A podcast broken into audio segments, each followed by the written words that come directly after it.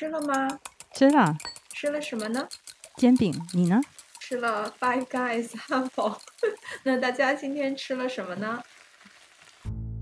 泛泛之交，随便聊聊。大家好，欢迎来到泛泛之交。这档播客是由两个热爱美食的友邻为您带来。我们从食物出发，闲聊生活琐事、异乡见闻以及文化碰撞中的思考。我是敲鱼，一个兼职的甜品学徒；我是麻茜，一个退休的美食博主。大家好，欢迎来到八月份的泛泛之交，我是敲鱼。大家好，我是马倩。嗯。呃，前面想说一下，今天吃了 Five Guys，只是因为我要去做 Secret Shop，就是那种，嗯，去商家看看他们的运作，店里的运作是不是就是符合他们的要求的那种兼职，不能叫兼职，side gig。对我，我平时不是经常会去 Five Guys 去吃 Five Guys 的人，所以要感觉要说明一下，感觉 是这么好白的一个食物。哎，像我上期看到白人饭这个 tag，我们发了这部这期以后。我关注的一些博主都有在发跟这个相关，不是说跟我们这个有关系哈，我是说好像你发了以后发现，哎，好像身边人都在讨论这个话题。嗯嗯嗯，就是孕妇效应一样，就是你像你像你买了这款车，然后你就不停的看到这款车在路上这样。这期我们其实录的比较早啊，因为敲鱼这个月底就要呃搬家了，要逃离中西部了，所以我们想比较早开始录这一期的节目。所以如果白人饭那集有什么评论，可能就不能收录进来，比较遗憾。对，so far 就连我们 最忠实的 Epic 小哥都还没有因为 Epic 小哥感觉可能受到了侮辱。对对对，他可能看到那个 title，对对，我觉得他没有留言，真的让我觉得很搞笑。对，嗯，可能没有在 YouTube 上朋友可能不知道，就是我们在 YouTube 评论区永远有一个，就是嗯，我生活中认识的朋友，然后他每一个留言都是 epic。而且好像好多时候都是第一个来评论的，就嗯，对他不是一个 bot，他只是我的一个朋友，但是他听不懂中文，所以他每次只会留一个 epic。我不知道我这样在前面说他，他能不能听到。嗯，说到搬家，我们就想到了这一期，就想聊一聊这个厨房里面的各类的小电器。因为每次到搬家的时候，你就会发现，哇，平时就藏在柜子里啊，或者是车库里的东西，突然就 重新曝光，然后说你为什么有这么多？有的东西甚至有重复的，比如说两三个什么起子呀，四五个什么开关器之类的。我觉得这种事情常发生。对对对，然后看着那种电器，然后就会反思当时脑子里为什么会进水买这个电器。呃，马倩之前也是经历过这个跨国搬家，所以对这件事也非常非常有发言权。而且你以前也是美食博主，对对对，这个我太有发言权，因为我跨国搬家的时候必须要处理很多很多的物品，而且有个关键点是因为电压是不一样的嘛，北美电压和欧洲电压是不一样的，所以要我要把所有带电的、用电的，应该说用电的家电全部处理掉。那个其实是我第一次在二手平台上面出小家电类的用品吧。嗯，像像 eBay 啊，或者那时候我还在微博上呃发了帖子，嗯，就呃对，就问有没有在德国的呃小伙伴需要电器的，这边可以，我这边有很多，比如说像吐司机啊、手持搅拌器啊之类的那种小的家电，也是通过这个认识了一些平时在博客呃有留言的朋友。嗯，对我也是在卖二手的过程中，就有很多有趣的 故事发生。我们可以在后面讲一讲。那从一开始，我们先讲一讲自己生活中最常用的吧，就是比如说我们会永远留在台面上的一些厨房小电器，肯定就是有电饭锅、电水壶。电 对我也是电饭锅、电水壶，然后这两个我们还提到，咱们一出国最先买的那个电器永远都是电饭锅。我记得我们在嗯讲米饭的那期节目里也有提到，对，我的我的是我的还是一个就是前面学长学姐就是在那个公寓住过的公寓里面留留下来的，像一个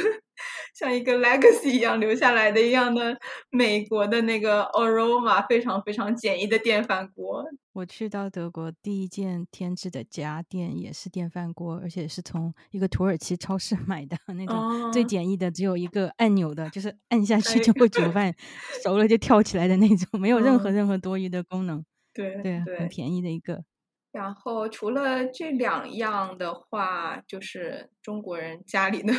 镇家之宝之外，我现在最常用的还有一个，嗯，其实我电饭锅其实也是一个高高压锅，是一个多功能的高压锅，还有一个就是 food processor，呃，食品食物食物处理机，然后还有一个空气炸锅，这三样呢是我永远都会摆在台面上的。那马倩呢？我的话还有吐司机，还有一个咖啡机，还有空气炸锅，一个煮蛋器，好像就这些了。嗯，吐司机其实就是德国人的电饭煲嘛，对吧？哦，对，是的，是的。那我们第一轮就是先简简单介绍一下自己最常用的日常的小电器，这其中有哪些东西是你曾经买之前觉得很鸡肋，然后结果买完觉得真香的一个东西呢？我的话可能就是空气炸锅和煮蛋器，嗯就是特别是空气炸锅，因为这个东西在我的那个呃 wish list 上面已经盘踞了两年之久。咱们俩都买的我挺晚的，其实。嗯，是是，我都可能现在就用了一年多吧。嗯，对。记得当时是好几年前就出来这个，就是这个空气炸锅这个东西出来，飞利浦的吧？嗯，对。出来的时候我就看到有人在用，然后我就想，嗯，这是什么黑科技？然后了解一下，发现它不就是一个头顶有个旋转加热风扇的一个东西吗？对 对。当时它的卖点就是那种不用油，可以做炸薯条啊、炸鸡翅这一类的东西，主打还是一个健康嘛。我当时想，这个东西用烤箱不就烤箱不就可以代替了吗？烤箱也是那个顶上有加热的东西。对对对。对对对，所以我就一直一直在观望，然后而且内部的那个容积很小嘛。因为它要平铺着，你你一个空气炸锅，你再大的，好像可能最多只能放六七个鸡翅挨着放在一起，对，所以我就一直一直在，呃，没有什么运用场景吧，想不到一个运用场景。我们家也不常吃薯条，不吃炸鸡，所以一直等等到最后拔草，是因为，呃。我也不知道 因为什么拔草的，可能 一时一时兴起的那种吧，就觉得哎呀，都都等了多那么多年了，可能想尝尝试一下吧。我觉得尝尝试的心态比较多。对我也是烤箱中毒患者，我就觉得你这做的东西，我烤箱一一预热就是一一个一模一样的东西。然后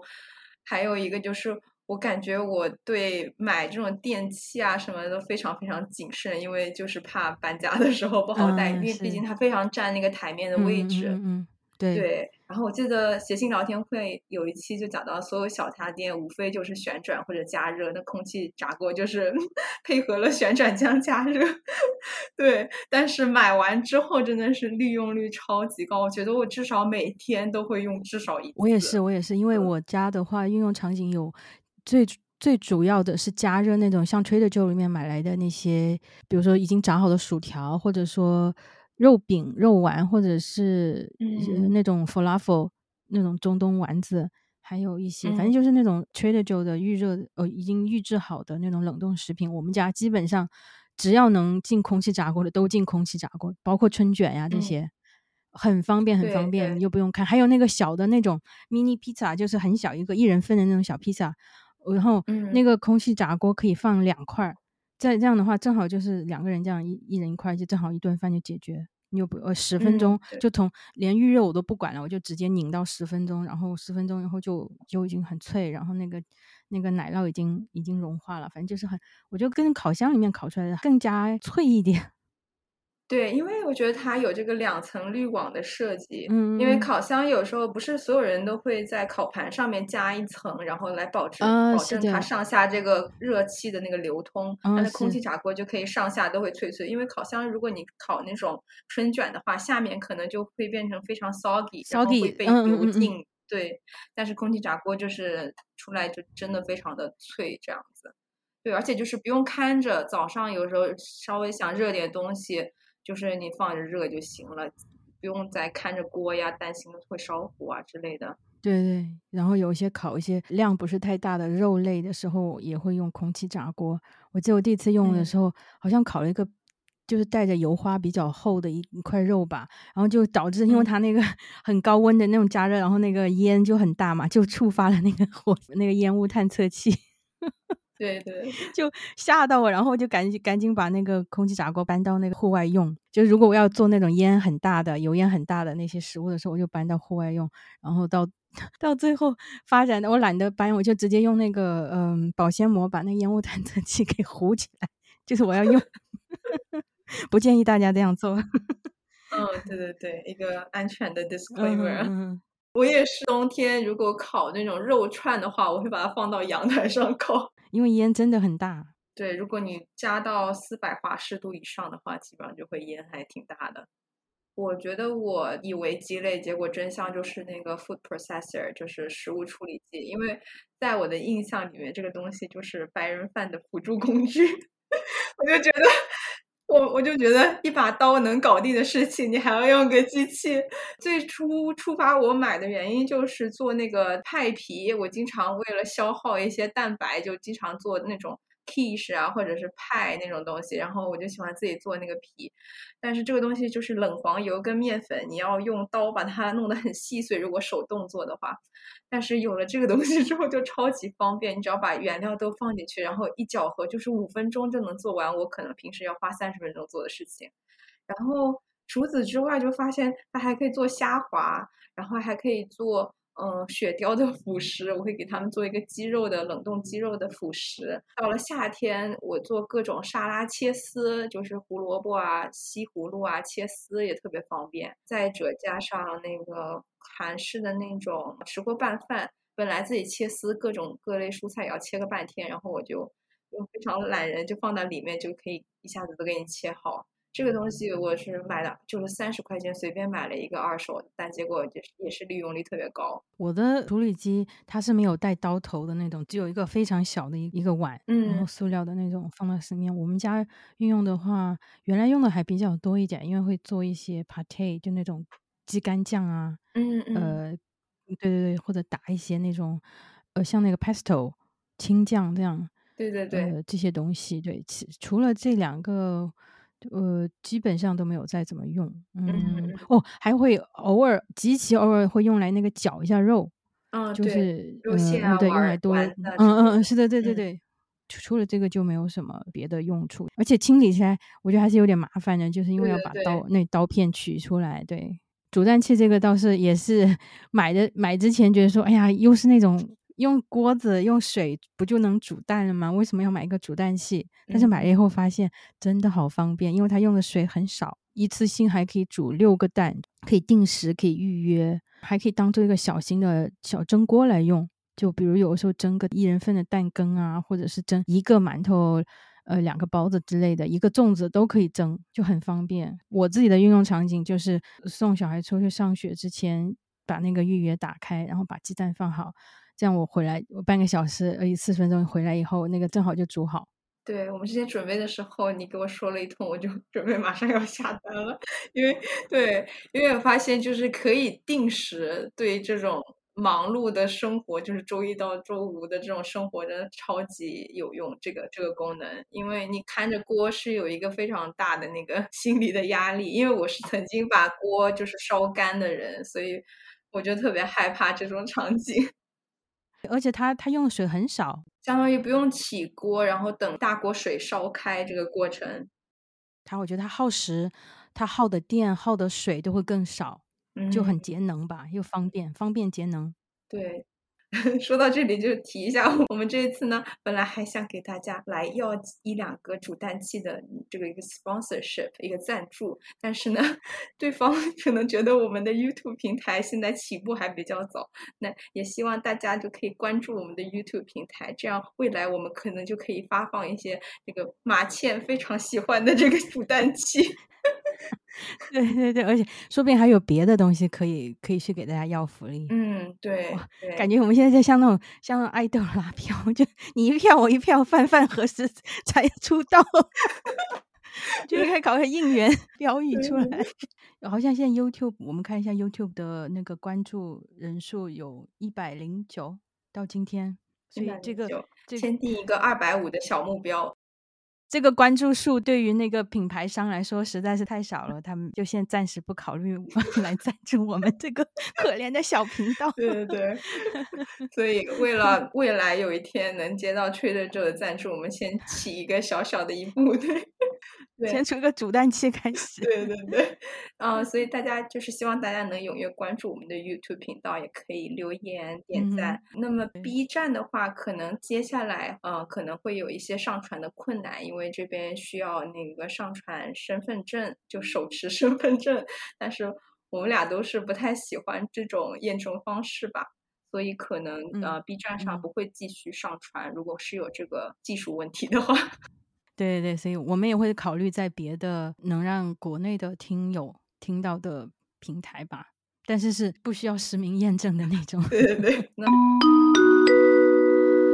虽然这个月没有恰饭成功，但是在这个非常吉利的月份，泛泛之交也开通了我们的 Buy Me a Coffee 页面，啊，网址非常好记，就是 buymeacoffee.com/slash grain of thought，就是我们播客的英文名。那平台的收益呢，我们会用于未来这个播客的运营。同时，我们也在构思，在今年年底，呃，做完一整年的节目之后，给大家推出一些播客的周边。那大家的支持也可以帮我们实现这一个小愿望。Buy Me a Coffee 的链接呢，可以在 YouTube 和播客平台的简介里面找到。感谢大家一如既往的支持。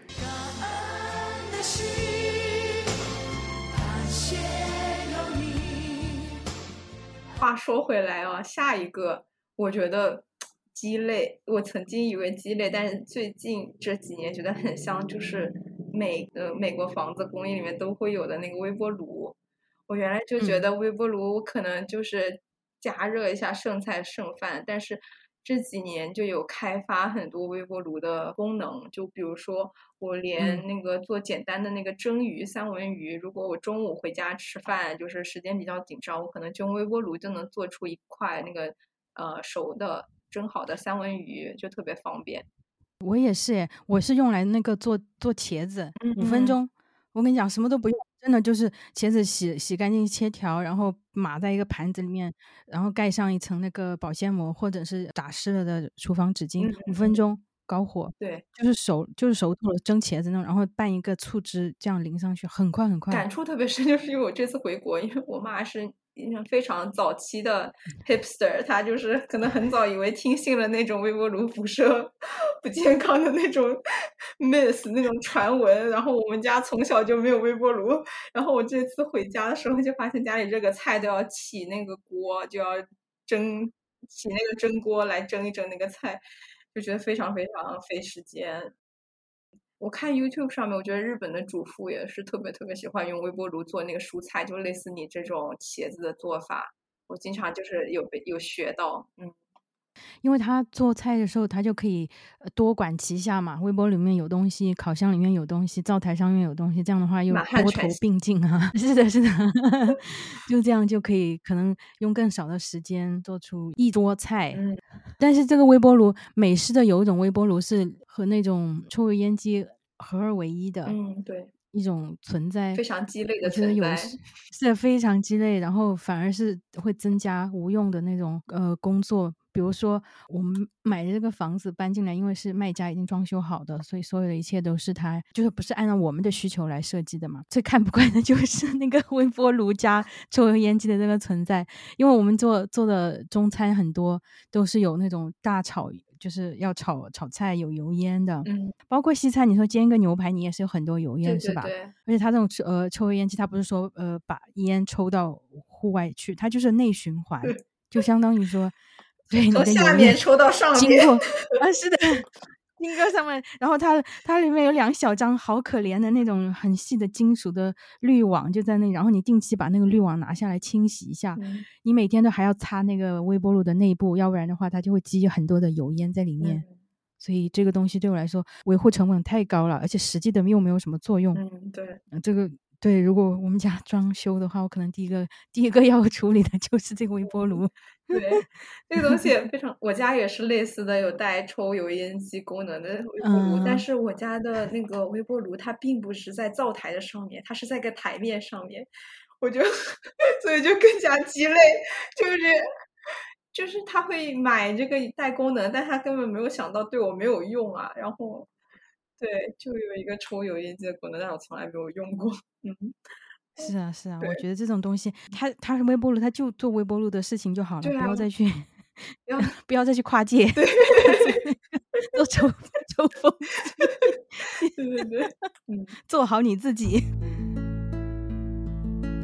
那第二部分就是这种 hype，这种好评特别多，但是实际买完之后发现不好用是的，东完全是出于那种跟风心态买的 一些东西。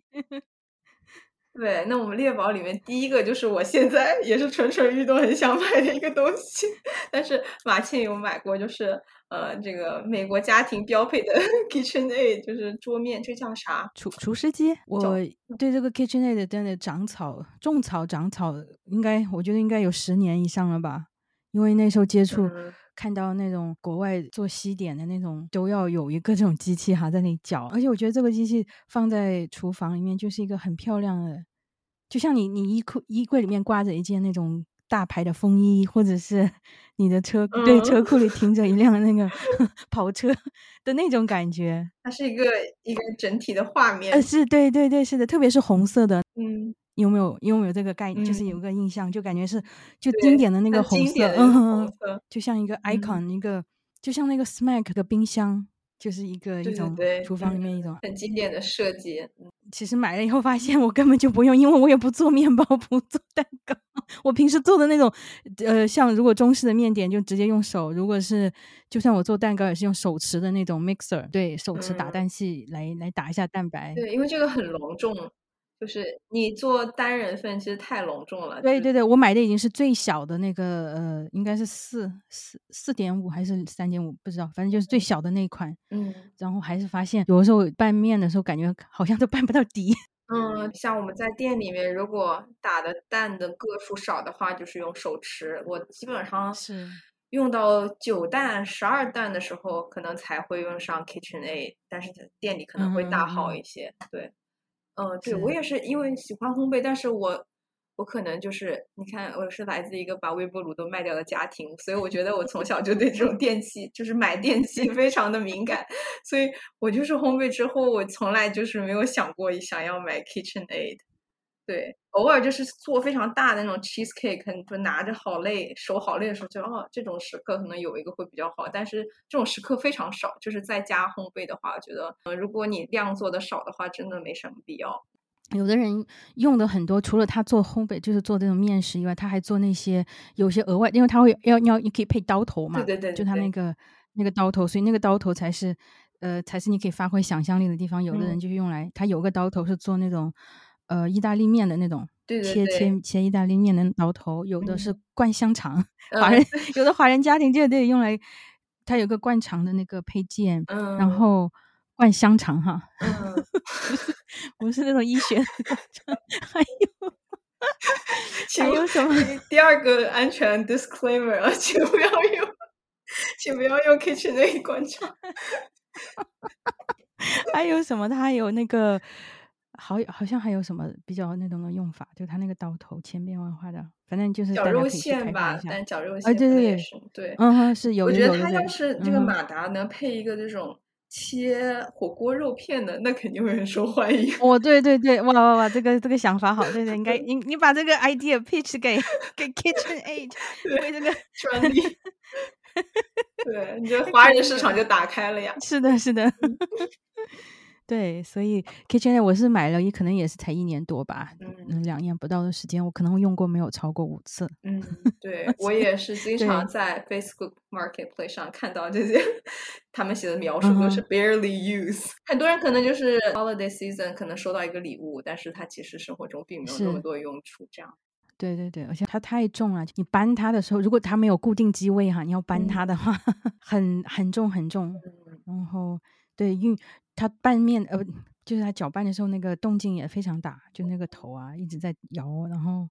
另外一个就是 Vitamix 的，嗯这个你也有，因为我们两个对。对，我这个我是中奖得的，所以没 我是我我是我也是拔草的一个行为，但是可能拔草以后的前两年用的比较多吧，因为觉得要要对得起这几百块钱哈，也是一种跟风吧。因为那时候好像那些健康博主都在用这个来打各种各样的 smoothie 啊，各种各样的奶啊，因为它的存在就像一个时，也是一个时尚单品的存对在。对，它就因为可以打各种植物奶，我朋友有给我打过一次用那个杏仁做的杏仁奶，那个打出来跟店里卖的真的很不一样，但是你得提前泡杏仁，就是我我自己有了之后从来没有做过植物奶。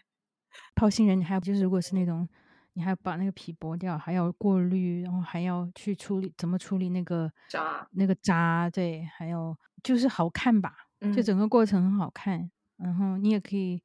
有一种在自己在 DIY 的那种感觉，成就嗯感。除此之外，其实也没有什么特别大的。对，觉得普通人的话，我原来就有一个这种特别便宜的那种美国的 blender，反正也用了十来嗯年，嗯这种东西我感觉都不会坏吧。对，如果不中奖是的的话，我可能也也不会不会怎么用这个东西。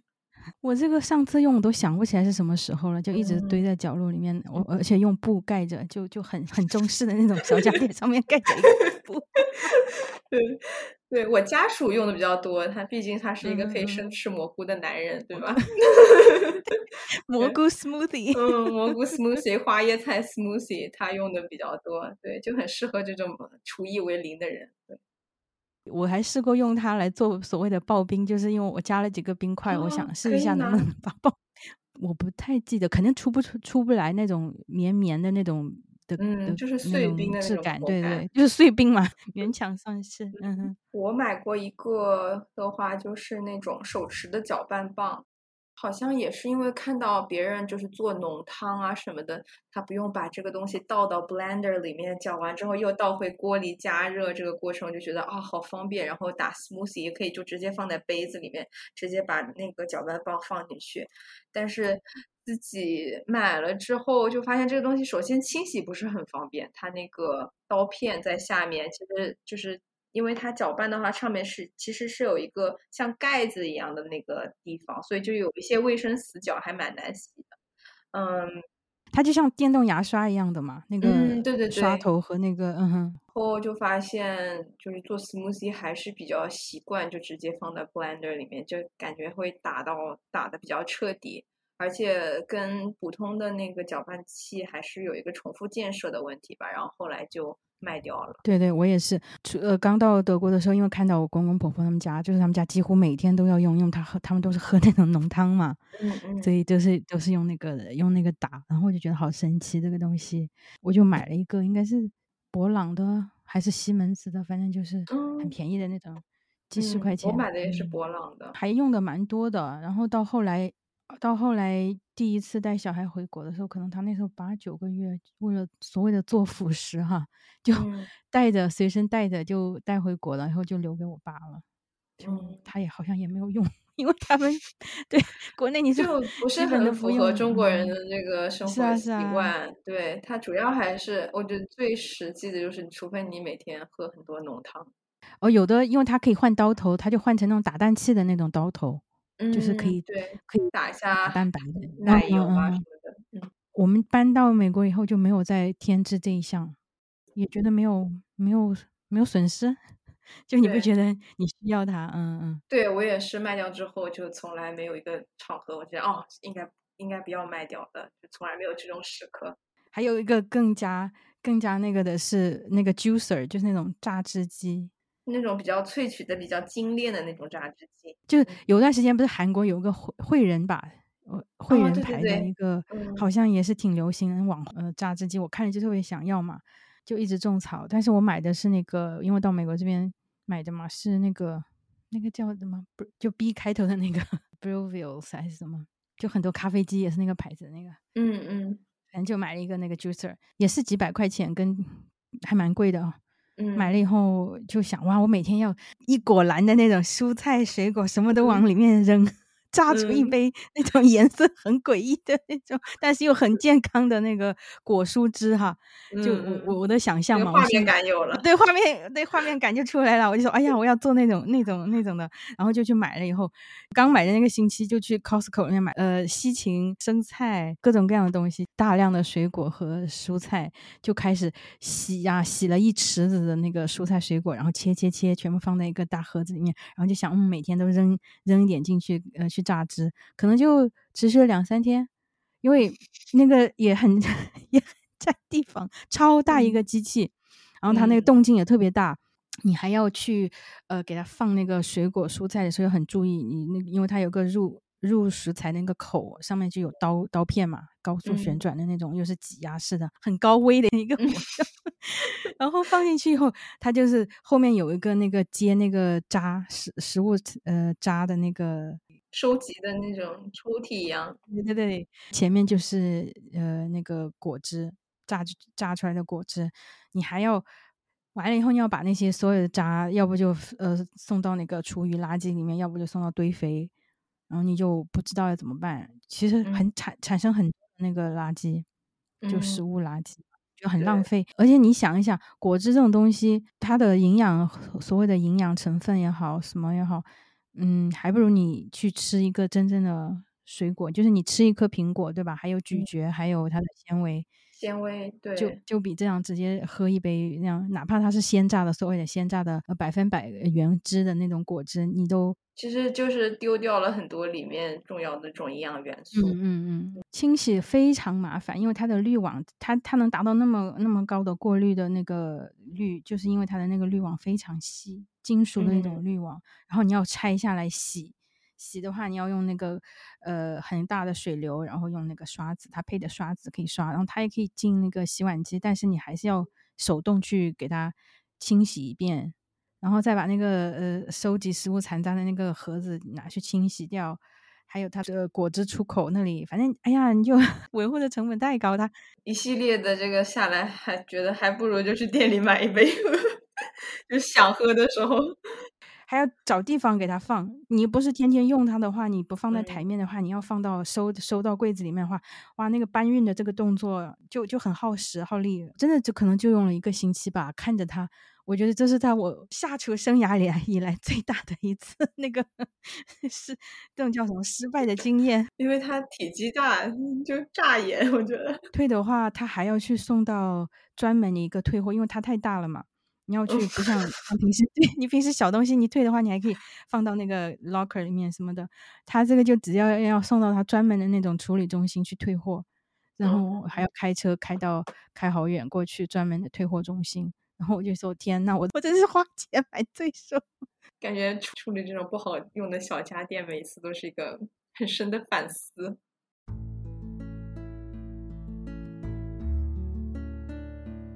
但是有一些有些家电就是买的之前觉得有用，然后买了以后发现的确很有用，就那种惊喜。对我来说，就是类似 Instant Pot 这种高压锅，这种多功能的锅。嗯，我的是跟那个电饭锅就是合并在一起的，也就可以煲汤，也可以炖肉，然后也可以当做 slow cooker。我像像你之前还说过它，你还用它做过酸奶奶之类的嗯嗯东西。是的，是的嗯，对我就是这样。我家对，我家现在是甚至有两口 Instant Pot，因为我第一口是那个黑色的那一款，就巨丑的那一款，呃，用来做一些荤腥类的炖肉啊，有带有肉的，它那个嗯高压锅的那个密封胶圈，它会吸味嘛，所以不管你怎么清洁，你再换那个胶圈，它永远都是有那个味道会会留在锅里面。所以我就我嗯就不想吃到那种有有卤料包味的那个银耳羹，所以我就我到最后我说，哎呀，还不如就买一个，我就趁着那个黑五打折的时候买了一口那个他们限量版的一个星球大战周边的白色的那口，嗯，很小嗯，很小，嗯哼，哦，那个你买的那个大小也是不一样的。对，不一样，那个就更小，我就是用专门用那个来做那种，呃，不用荤不沾荤腥的，比如说粥啊这啊。些酸奶这些东西，还挺好的。我不觉嗯这个东西就是觉得啊，你你有有必要吗？两口锅一模一样的功能，我发现还是有必要。使用频次非常高。是的，是的，而且他给的那个成果让我很满意，炖出来的那个就是很香甜的那种米香味道，就没有任何的肉的味道。嗯嗯嗯，对，感觉这现在这种快节奏的生活，就是没有高压锅，好像。就很难，就是很少会有这个慢炖的慢炖的时间跟精力吧。是的，是的，我之前对这种所谓的高压锅，哪怕是那种手动的哈，就是放在灶台上那种高压锅，都有一点偏见吧，就觉得说你有那个时间就慢慢灵魂。嗯，对对对，我就觉得说，哎呀，我自己好像也不想去炖，但现在用了这个 Instant Pot 以后，发现嗯，Why not？就是为什么要要要为难自己？嗯，对，我还建议，还推荐国内的家人去买，这样就是买那种高功呃，就是多功能的这种电高压锅，就也不用，而且老这样的话安全安全就。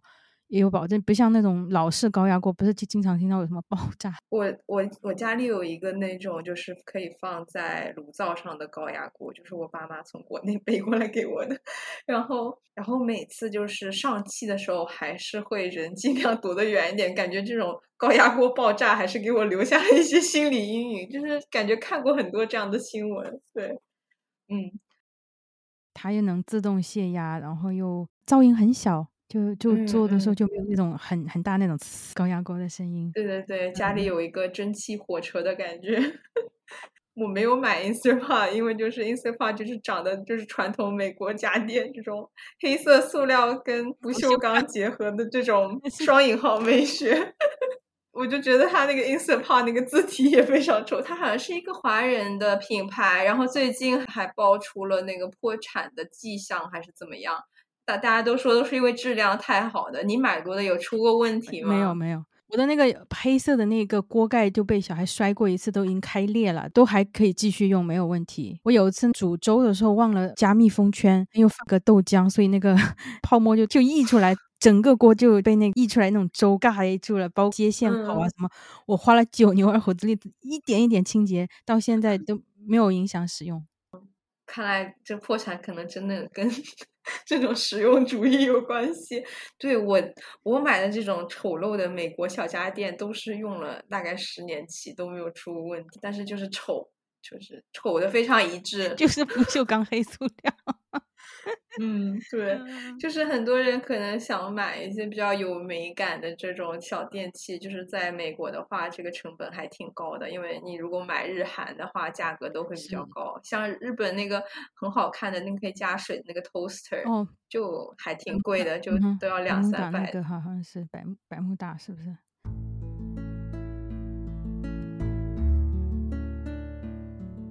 接下来这个环节，我们来讲一讲，就是。纯鸡肋，买之前就非常忐忑不安，买来之后果然闲置的一些电器。我第一个就是我这次搬家第一个处理掉的电器就是冰淇淋机，我觉得这个是深受以前豆瓣的有一个友邻，他会。嗯，在家尝试做各种各样新奇口味的冰淇淋，然后他会，嗯，就是拍照就拍的非常好看，装在漂亮的放冰淇淋的那种高 脚的碗里面，然后有不同的颜色，然后他会，呃，列举自己家的这种各种神奇的那个食材，嗯，然后我就看那个相册，就是啊，我也要有一个这样的相册，也要放上自己做的各种冰淇淋，嗯，对，后来买了之后，刚开始是热度很高的，我我记得我做了那种。芒果味的，然后做了很多抹茶味非常浓郁的那种抹茶冰淇淋，然后大概也大概十次左右吧，可能就那个三分钟热度就过了。而且它这个东西，首先它那机器本身非常大，你储藏呃收纳要需要很大空间。还有一个很大的 bug 就是它里面的内胆要提前放进去冷冻，然后它那个内胆像一个嗯有多大？有一个大的高压锅那么大吧？嗯嗯嗯嗯。然后你要提前放到冷冻室里面冷冻，然后就是谁的冰箱有那么大位置，每次给腾出这个空间，对吧？对，就是因为要想到要给冷冻室腾空间，这个东西就阻碍了我想去做冰淇淋的心吧。所以就是用了几次之后就没有用过，然后这一次半价前就卖给一个是一个小姑娘过来取的，嗯那个小姑娘也非常搞笑，她就说这个东西肯定会闲置的吧？我说是的，我就是闲置的。她说我爸爸不信，我爸爸一定要买，所以我才过来帮他取的。嗯 然后，所以我现在不知道在那个有 fantasy 的爸爸那边，他是闲置还是一个怎么样的状态？希望他已经做出了这个夏天第一碗冰淇淋。对 对对，嗯，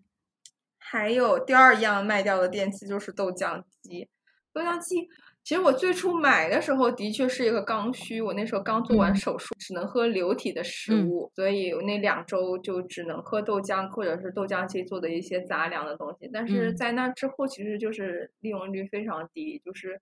我的确喜欢喝豆浆，但是我没有喜欢到我愿意经常把这个豆浆机。呃，提前泡黄豆，然后煮好之后再清洗这个豆浆机，因为清、嗯豆浆机这个维护真的很麻烦，因为每次煮完之后，那个传统的里面那个壁上都会沾了很多豆渣，然后你不是这样海绵擦一擦就能洗掉，是用用力的、嗯用力的嗯去擦是除才能洗掉的一个东西。而且你洗的时候，你还要你还要呃保证它不被那个水给打到，因为它刀头里面就有那个电电机嘛。对对对，我除了那个传统豆浆机以外，我还买了，也是跟风 买了一个免洗豆浆机。那个我也心动过。我买了，而且还好像是三百块钱。嗯，三百刀还便宜阳的吗？嗯，是啊是啊，嗯然后就放，因为它的上面说可以也可以做咖啡嘛，我就想，诶，那那就那就，哎，我们两个都可以用嘛。哦，都是豆。嗯，对对，我就买了这个。其实发现并不是那么回事，就说它虽然说也可以做所谓的咖啡，但是你打过豆子的那个，它永远咖啡都有味道嘛，对吧？咖啡啊，的所以豆浆是有咖啡 味。对，有一点这种感觉。然后它虽然说是免洗哈，因为你要加那个清水到它的那个水仓，然后它里面高温清洗啊，然后你还要去把那个水倒掉，你还要清洗那个出口，反正没有所嗯谓的那种，就是你完全你这个人不用去动它，就你完全它自己完成是全自动。也到没有那个地步，所以你还是有一些有一定的维护成本。然后呢，你那个水箱你不用的话，你还要把它清理干净，反正要不然它就会那种长那些积水垢啊是的，是的，是的。所以这个也是很大的一个维护的一个成本吧。嗯我也没有爱那么爱喝豆浆啦，然后用它做过一些咖啡，然后我发现它打的那个豆不是那么的细，因为它毕竟不是嗯专业。对，again，就是说你 做好你做好自己。你你是一个豆浆机，你要知道你自己的定位，你不是咖啡机。所以嗯不要觉得是个嗯豆，你难道还想打鹰嘴豆泥吗？它上面说明书说还甚至可以做那个果汁，就是做那种 smoothie 之类嗯的。我说算了算了，这个完全不想尝试，因为它、嗯它那个果汁不是说你打了就从直接那，你还要经过它内部的那种管道流出来，你说就有很多的卫生死角。我就觉得这种所谓的多功能，呃，你就。它可能他的营销的策略就是说，让你觉得说，你虽然说你买的是豆浆机，但是你又得到了一个咖啡机，又得到了一个果汁机，还得嗯。还不用清洗，对他企图掩盖这个电器的那个功能之单 一。所以这个豆浆机，我现在就是家里柜子里面有两个豆浆机，一个老式的那种刀刀头的那种，一个嗯那个新式的那种带水仓呃免洗的，我都都闲置的，我都不知道要怎么去处理。我的卖掉了，一个一哦个亚洲的小姑娘来买的，希望她能用起嗯来。这种就是冰淇淋啊、豆浆，就是想吃想喝的时候去店里买一买就好了。对，这个买一个小家电，这种成本成本还挺高的。就是如果家里面已经有那个 mix，就叫 mixer 叫什么？搅拌器吧，嗯哼，其实你也可以就直接就是用那个豆子，用那个来打，那个的刀头已经已经够用了，就打得很细，然后你可以用然后再煮沸。呃、过滤，对对对，煮沸。但是煮那个豆浆呢，你还要去清洗那个，因为豆浆很黏嘛，粘锅那种。嗯你煮的时候，你还很还要去盯着那个锅，你不能让它扑锅。我扑嗯过一次，太难清洗了，因为扑到那个，对对，灶台是那种玻璃的嘛，然后它、它嗯被那个高温加热以后又凝固了，就变成那种非常难清洗的一种一种质地。我就用各种各样的那个清洁用品，用那种很很粗糙的海绵去刷，都很难刷。这个豆浆这个东西，你对，除呃非你是每天必须喝的那种，不然就现在就算你觉得他们华人，如果他对这个豆浆有执念，其实像那个一般的国外的超市里面也都会有 soya milk，然后或者对对对，嗯嗯，都有的。你如果不想，也有那嗯种无糖的选择。对，因为我之前就做一个呃豆奶的卡士达酱，就平时是用牛奶、豆奶的。然后我本来觉得那种美国超市做出来味道会有点奇怪，但是做出来跟我自己用豆浆打的完全一样。是的，是的，嗯嗯，所以就看一下自己的需求。我觉得嗯我这个也是继那个 juicer 之后第二大坑 就是豆浆嗯机。还还是要想一想平时自己就是买这个机器前的那个饮食习惯。是的，是的，嗯，我还有一个可以可以提一下的，就是那个我还曾经买过那种真空包装机，就抽真嗯。空的，一个一台小小的，有点像那种小的台式打印机那么大的一个真空机，就是它就是嗯。可以，嗯，你还要买配套的那种塑料袋，然后你可以把那些吃不完的肉类啊，或者你要腌一些什么东西的时候，就放到那个塑料袋里面，然后用的真空抽好，然后封口。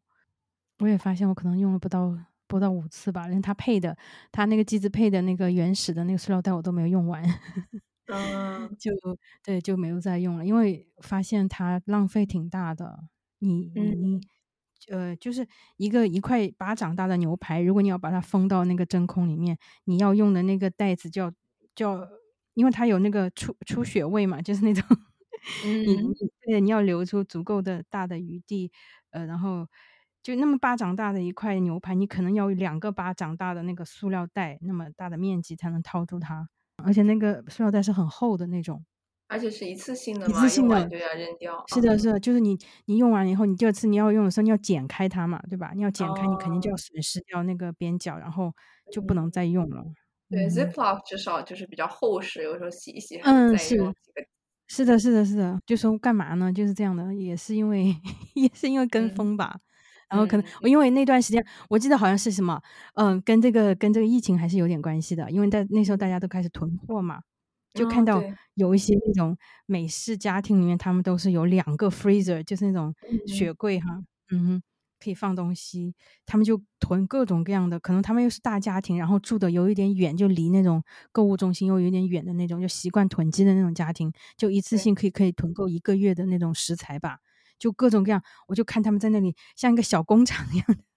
在在封各种东西嘛，嗯，就比如说去买那种半头猪，比如说哈。半头猪什么的，然后就把各个部位切下来，这样一块块封起来，然后再放到那个冷柜里面。可能就看到那个行为就有点 受影响，我就去买了一个 真空机，然后其实发现没有用。嗯哼，对，这个其实按国别吧，我觉得美国家庭还真的挺有用的，因为首先是很多人会打猎，然后他打了可能一只鹿，就三百磅的肉，他就一块块切好。因为我有同事就是会在家里面那个雪柜里面就放着那一头鹿，就是都切好，嗯然后真空包好。嗯，还有我感觉美国人可能有一些特别会相信那种 apocalypse，就是末日，相信末日，就像那个 educated 那个那个书他的父亲一样，他可能就会做。很多储存的那个，家里有好多冰柜，放了好多那种嗯机油啊这种东西。没有这两方面的需求，可能的确没什么必要而且在国内的话，我觉得我妈好聪明，她上次就是需要给我带一些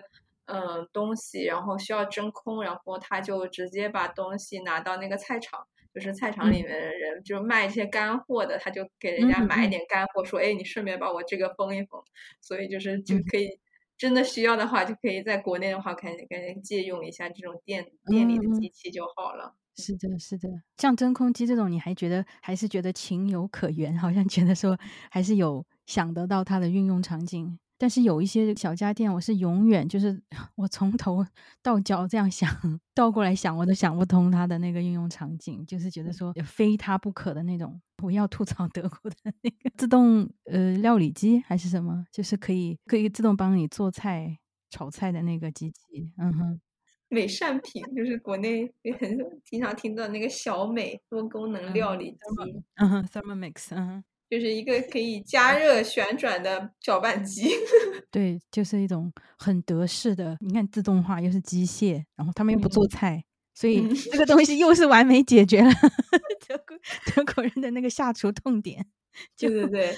对，我记得哦，我还去查了一下，他刚开始火就是因为那个他在法国就是呃卖的时候，因为当地人喜欢浓汤，就想到你刚刚前面还提到说你呃你的公婆家有这个手持的搅拌棒，也是因为浓汤这个料理比较多。嗯，是是是，然后他们就呃就用这个来做。我我记得我当时在德国路过路过过这个牌子的那种呃。不叫旗舰店，叫什么专卖店？因为它除了做这个锅，的还有什么呃呃吸尘器啊、扫地机，就这一类的那种家用小家电。对它这个牌子，嗯，就 Forvac 那个牌子还蛮贵的，很很贵的一个牌子。我就去路过的橱窗的时候就看了一下，我说哇，又是冷冰冰的机器，就是你就感觉人的生活要被所有的机器来代替和占据。对，就就不对不不理解。然后我我我有亲身经验，是我小呃小姑子她她买了一台，嗯，然后因为她那段时间在做那种特殊饮食嘛，可能她就觉得说有需要要吃各种各样的，嗯，那些 healthy diet 什么的，她就他就那段时间他他这个人锅一体，他人去到哪里锅就抬到哪里。每天背锅，literally 背锅。他来我们家做客的时候，他就自己打，就就拿呃搬的那个机器来，放在我们家灶台上旁边，然后就也是动静很大，就把各种食材加进去，然后城市设定好，然后盖上盖子，就出来一个他他能吃的一个菜吧。大部分的还是那种浓汤型的，就是什么或者 smoothie 或者是什么。那种对啊，我也我完全就是看不出来是什么东西的东西，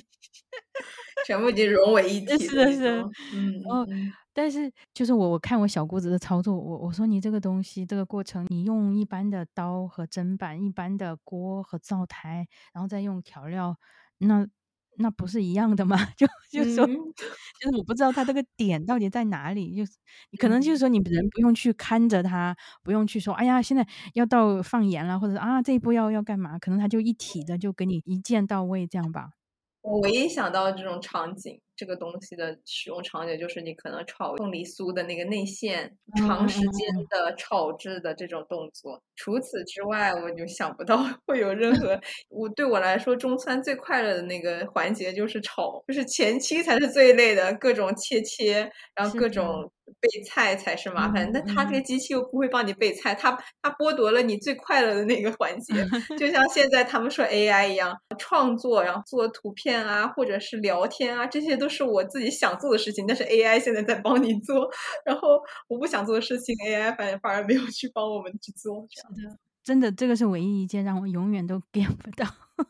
他的点的那个一个小家电。我也不知道他他现在还没有有没有继续在使用这个锅，好像都没有看到。他有一阵子倒是挺挺狂热的，就每天都用这个来做。嗯，对我身边。嗯，也有朋友买过，然后买完之后的确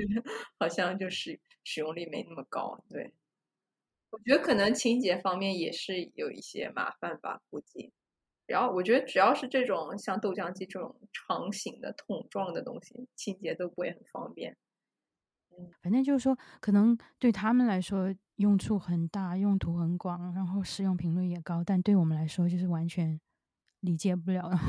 然后也进入不了的那种，可能就是个人需求吧。就像那种，就像咖啡机这个东西，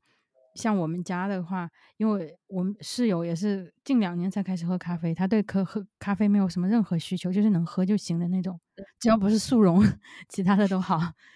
所以他就在就在亚马逊上买了一个最便宜的，可能在十二刀的一个亚马逊自己贴牌的那种。呃，一个咖啡机，就是你放咖啡粉，然后加水，按下那个按键就可以了，就出来一杯咖啡这样。然后就对，到最后他把那个 玻璃瓶打碎了以后，他就呃换了一个不锈钢的，也是很便宜的一个，可能几十块钱。但是他爸妈就不行，他爸妈是那种比就咖啡续命的那种。一定一家里面一日三餐都要喝喝咖啡，饭后也要喝的那种，所以他们就当时我记得他们去接咖啡机，真的是去接机 的那天，我还在，我还在，我还我正好在他们家，他们就开车呃从布鲁塞尔回到德国的一个他们那个的店，呃就去买，我就去接那个机，他们订的那个机嘛，然后 就就接回来了，而且好像是花了三四三四千欧。的一一台机器，然后当时就觉得超呃超级 fancy，一大个亮堂堂的，而且是全语音控制，你又可以直接跟他对话，就就有点像多年前就可以语音控制，对，是的，是的，就很当时就很很新潮的感觉嘛。然后我记得当时，呃，我公公把那台机器就 set up 好以后，他就开始 就开始尝试。就跟那个 咖啡机对话，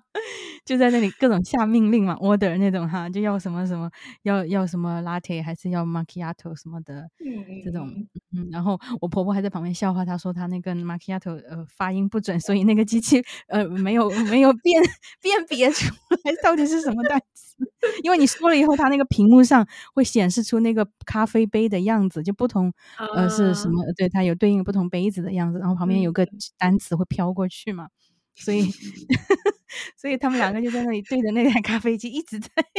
我说：“哎，这个那个机器的品牌也是那个德国的吗？还是就是意大利？瑞士，瑞士的。嗯，就那个叫什么优瑞吧，Ura。嗯，它是那种自动咖啡机，就你是放它的放咖啡粉和水就可以，还有奶，就是你就放这三个东西就可以的那种。它也不是，也不是那个叫什么 Espresso machine 那种，也不是。嗯。”反正就是全自动的，你只要把杯子放到那个出口，就可以滴落出来你想要的那种咖啡，也有点像这个煮蛋器了。你反正跟他说完你要什么，把杯子放在那儿，然后你洗漱完了，你的咖啡就好了。哎，是的，是的，是的，真的。所以他们家我那台机器好像到现在都还在，都还在用。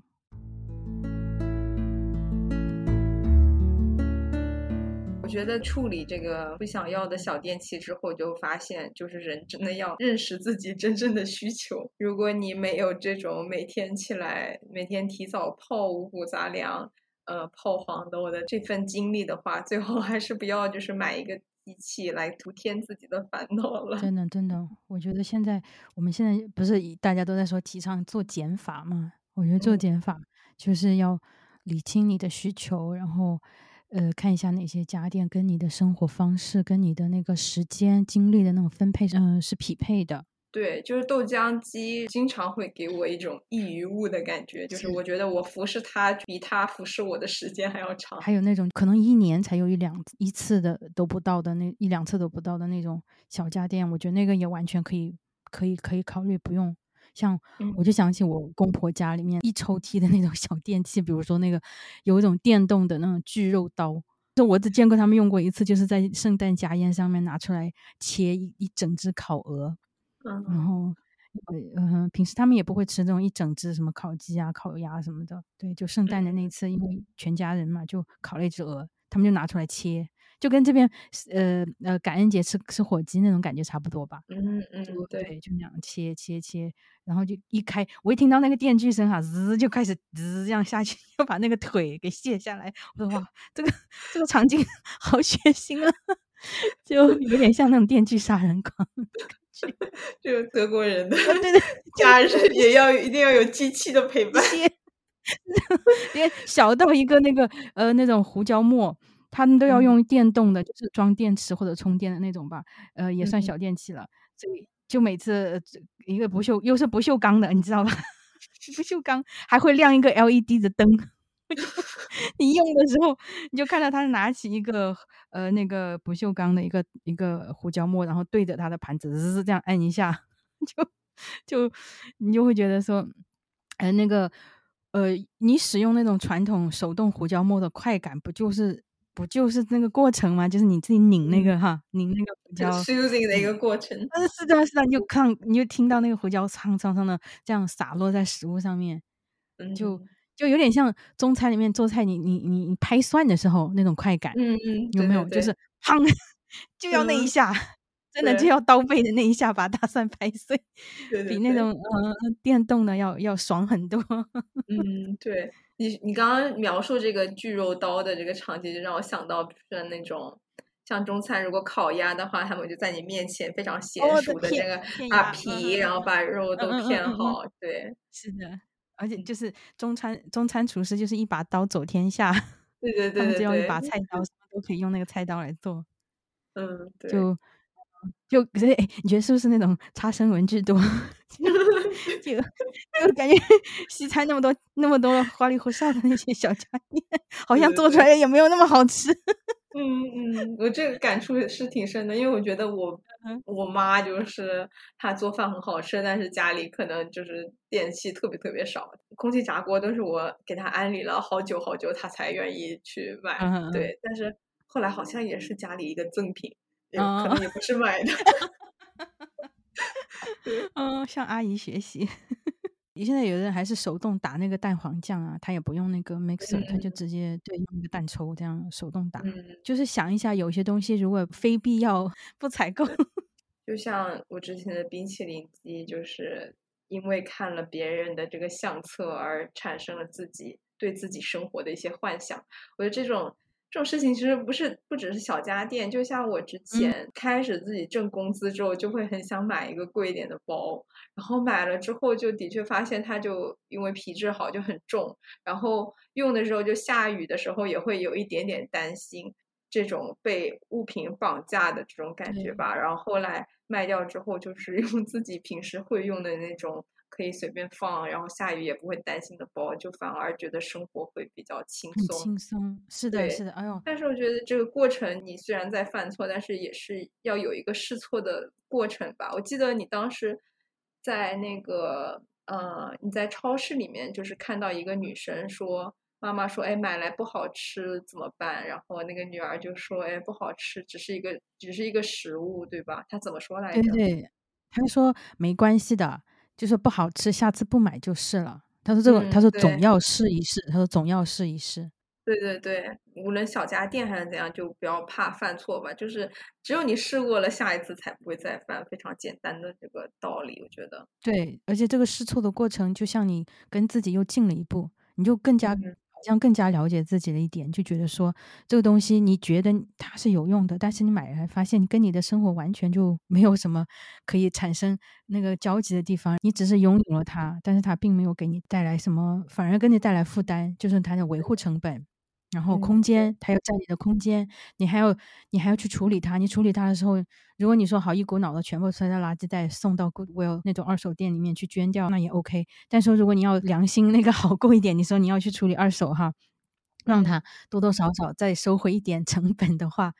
那这个过程也会有消耗很多无形的那种，比如说你要和你要去挂那个平台拍照，写那个物品简介。描述对，还要跟那个商买家沟通。像我的话，我都是做那种邮寄的嘛，所以你还要去去去那个跑跑到邮局，或者是跑到那种 drop off 的那个 location 去去送那些东西，你还要包装它。对我，我收集了很多空的那种快递盒子，就是为了卖二手用，然后现在堆 堆在一堆，堆在堆在车库里面。就不知道什么时候呃，这时候会有买家来问，所以这一系列的过程，它又消耗了更多更多成本。它可能你买到的那一瞬间，你会哦，呃，可以给你 spark joy，但是买了以后，我就觉得那个 spark 真的就是是一个 spark 而已，它就一瞬间就消熄灭 熄灭了，然后永远永远的在黑暗里面，然后占据了你很多很多的脑容量、心理空间。还有你的物理空间，我觉得这些想起来就是人生的那种一大 负担，就是看不见的那种。还有一种是被赠予的时候，或者说免费的时候，嗯，那种时候你就要有要有一个勇气，要说说 no。我有一次公婆搬家的时候，他们就送我一个那种老式的西门子的食物保温盘，就是那种上菜的时候怕食物冷掉，就可以连着盘子一起放在那个保温盘上面嘛，有点像自助餐台那种 hot bar 的那种。那种原理吧，就是一直一直有保温的那个是要插电的，嗯，是个古董来的，他们从爷爷奶奶那边继承下来的。问了我要不要，然后呢，我就有点犹豫，我看着他，然后呢，他就我公公就加了一句说，呃，如果你想要，就是 only if you want 那种意思哈，就是如果你想要再再要不要的话，我们就就处理掉了。然后当时我就我看着呢，第一眼觉得还蛮好看的，因为又复古哈，然后。第二第二个那个又觉得说，哎呀，有点盛情难却，就勉强的 就接受了。然后呢，我一次都没有用过那个东西，就一直放在我们家都没有用过。我们家同城搬家的时候，又从那个旧家带到新家，又没有用，就一直这样搬着。最后就跨国搬家之前嘛，终于有个借口，因为电压不同，我就说这个东西我们就不带走了。对，相当于说。对我这我接收了一件垃圾，打引号的哈垃圾，放在家里面一件闲置物品，过了七八年，它又成为了另一个垃圾，就是这样去处理掉了。所以我觉得，如果这个这个过程它占据了太长太长的时间，如果你第一次就在我公公问我的那一句说 “only if you want” 的时候，我说 “no”，对吧？“no”。Thanks，一切可能就只在那，就没有 更多后续的这些要处理的事情。精力啊，是的，是的，是的。所以我觉得一个 no 的那个代价，比一个所谓的那种就盛情难却吧，就所谓的面子，我觉得这个成本要低很多。还是要感觉要直面自己真正的需求吧，在是是是，那都是，嗯嗯嗯，对。你说起这个好有感触，因为我有好多，我家属就有很多 从就是叔叔爷爷那边继承来的衣服，然后。就跟着我们从上一个城市搬到了这个城市，然后他从来没有穿过，然后我们现在要接着带去下一个城市。但是，对没有他同意的话，我还是不会扔。但是我希望他有一天可以转变，希望他回头是岸，不要再带着这些别人的衣服。对，可以拿去处理嘛？那 vintage 那种店应该可以对对对，我有点想，就是到了下一个城市，就去带去 vintage 的店 卖掉。问他。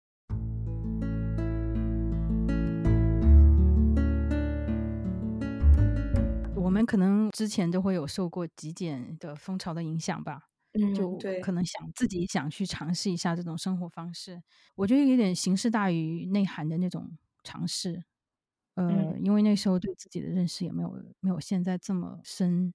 就觉得说极简嘛，不就是买一堆，就把现在身边这边看起来不极简的、不符合、不政治正确的这些东西，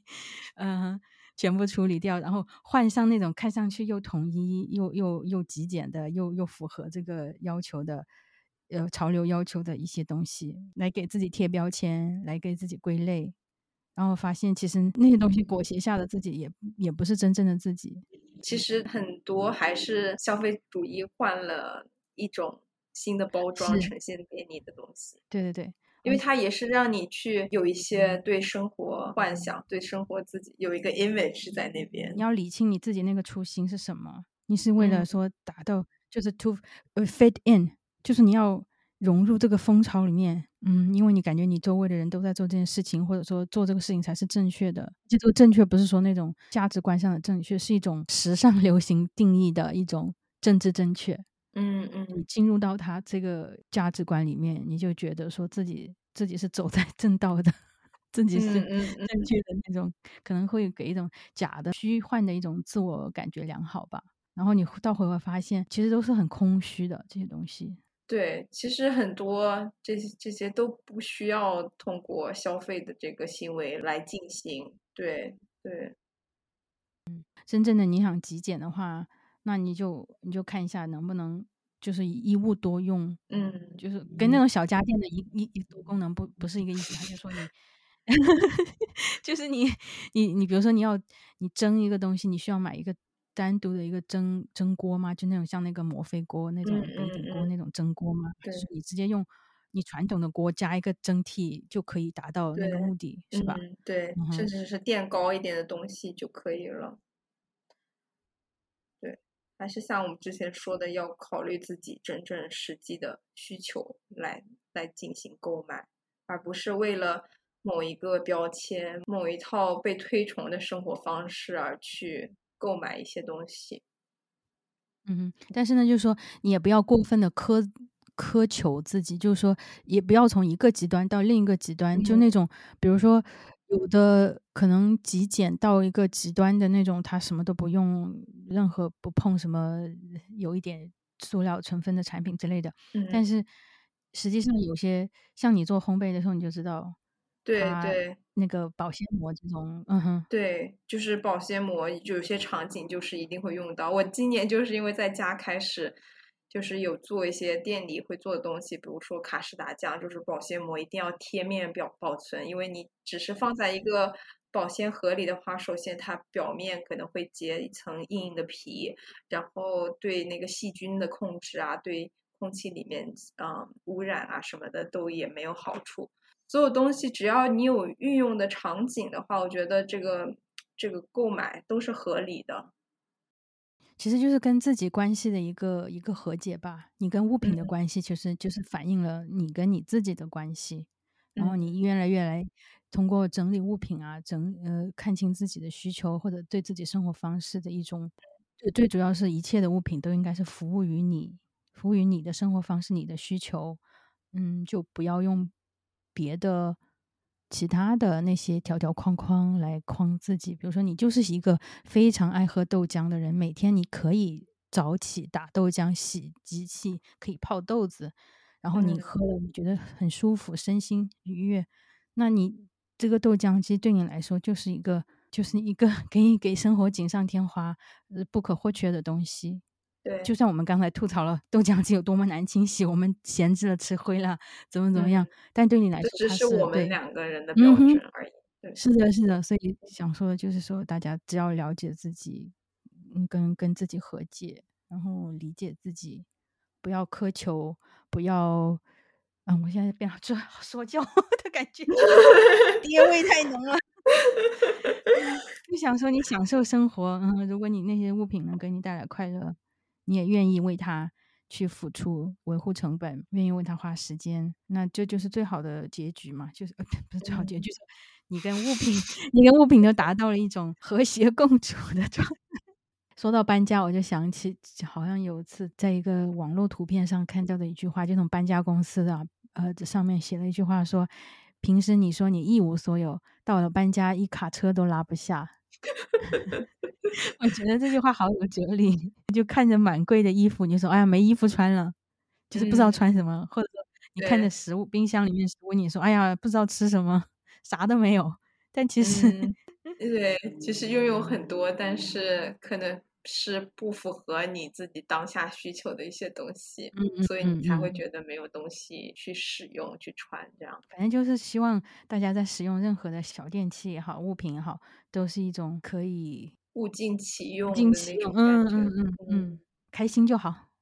呃，节目的末尾也希望大家可以分享一下平时台面上永远会放着的电器，嗯嗯还有现在有没有想要尝试的小家电，可以在评论区，大家可以互相种草拔草。大家好才是真的好。正好又 Q 到那个 Coco 的那个广告词嘛，嗯嗯，大家好才是真的好。哦嗯，对，嗯，还押韵，你看，互相拔草种草，大家好才嗯是真的好。嗯，然后，嗯，这个今天的节目末尾呢，我们会以呃李玟的一首在木兰电影里面的那个片，嗯，OST 就是自己来作为片尾曲。对，特别巧，我今天就是听闻他逝世的这个消息之后呢，就在中国超市听到了他的歌，就是也觉得这这首歌的歌词和我们今天末尾讲到，就是发现自己内心真正的自己，就感觉还挺有联系的。同时也是想怀念一下，她真的是我从小到大心里一个真正的那种女神、歌神的这种形象这。首歌的英文名是不是 Reflection？对对对，英文的歌词也寓意非常好，我觉得女性力量体现。而且它是一种看到自己，就是你从水中、镜中、从物品当中，然后再从自己的眼中看到自己，嗯我觉得是有很好的一种寓意，就是也暗合我们今天讲的这个主题嘛。通过你和物品的审视你和物品的关系，从而更加了解你自己，看到自己，那希望大家都能照顾好自己，吃好喝好。少一些烦恼。我们下期再见再。见。仔细的看着波光中清晰的倒影，是另一个自己，它属于我最真实的表情。不愿意生活中掩饰，真心敷衍的人的眼睛。